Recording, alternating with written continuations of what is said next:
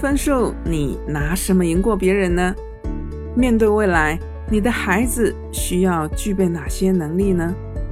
欢迎来到小总裁空中俱乐部，我是 Vitina。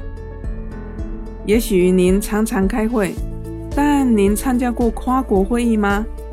今天跟各位聊一聊一个很受国际重视的会议之一，那就是模拟联合国会议。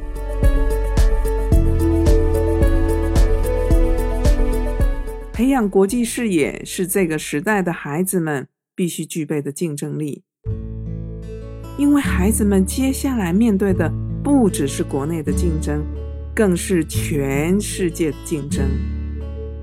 了解全球面临议题，并探讨国与国之间解决问题的方式，同样的也可以简化后运用在生活中。但是，解决问题的思维必须经过演练以及系统的训练。国际知名顾问公司麦肯锡最著名的就是，他们习惯将所有的事情 SOP 流程化。从遇到问题时该如何思考的流程，到执行时需要的步骤，都必须有很详细的规范。而模拟联合国会议，正是在国际之间解决重大议题的议程。借由这个模拟联合国会议，孩子将会学到这些规范背后所代表的意义，而不是一味的研习或是传承过去的方法。这次小总裁的模拟联合国会议的议题是棕榈油过度开采。之所以棕榈油为议题，是因为制造棕榈油对人体有害，会破坏环境，以及牵涉到剥夺工人权益等等问题。在模拟联合国会议开始前，我们针对这个议题拟定了四个角色，代表四个国家。分别是生产者、消费者、经销商以及倡议者。在会议开始前，每个孩子都必须了解联合国会议里每个角色的立场。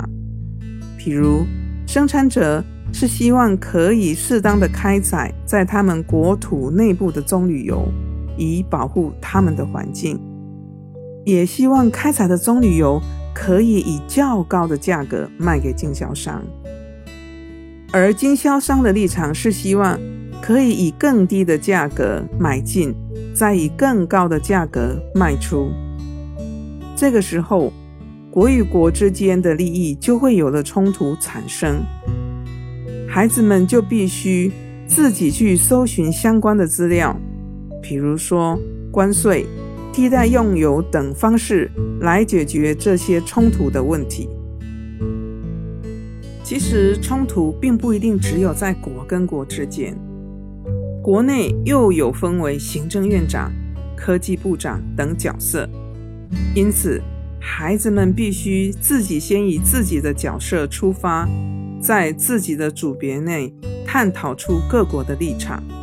以及撰写立场书并拟定草案。当收集完各国的立场书以及草案之后，才正式进入我们的模拟联合国会议，并在会议中依照议程发表自己的观点，还要与其他国家进行协商，然后在模拟联合国会议时，可以由大家来决议。过程中，孩子们要了解利害关系人等等关系，并试图在团体中一同解决遇到的问题。通过这种训练方式，孩子才能真正发自内心去关心国际议题，以及拥有多元思考的能力。过程中也会运用到过去在小总裁学到的各种技巧，比如说。设立立场，如何说服他人，演讲、辩论等技巧，将过去学的东西实际运用在这次的会议当中，真正的学以致用。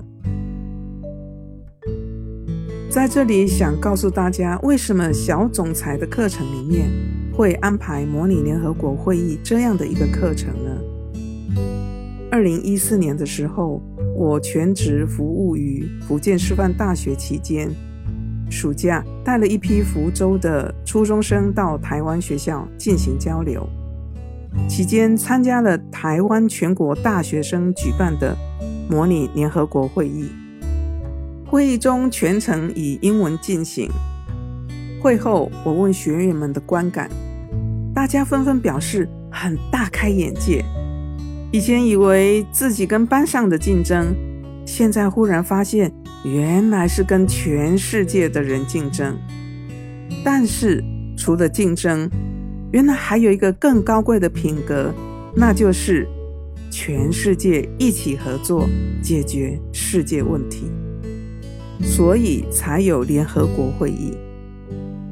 当然，除了纷纷表示要把英文学好之外，尤其是对国际议题的关心大大提高。以前以为只要把分数考高就好了，现在大家身临其境后，更多的学员说：“嗯，我将来也要为世界做点事。”尤其是国际议程的复杂度。也是大家第一次见识到，百闻不如一见。今日的学习是将来生活的预言，在此得到了验证。不管将来有没有机会参加到国际的会议，这里我要建议的是，每个家庭可以设定一个月或一个星期开一次家庭会议。虽然家人每天相见，但不见得有沟通的机会，或彼此有时间把不同的想法让家人知道。开会的方式可以每次设一个议题，比如说：“哎，我们全家下一次共同出游的时间，下一次家人的生日，我们打算怎么庆祝？下次去见爷爷奶奶时，打算给他什么惊喜？上一次。”我们全家一起去看的电影，你最喜欢哪一个角色？为什么？诸如此类，轻松可以全家交流的共同主题。但是，请千万千万不要拿分数作为讨论的主题。我个人认为，每一个家庭应该要建立自己的传承以及仪式感，这就是凝聚家庭力量的方式。这就是家族。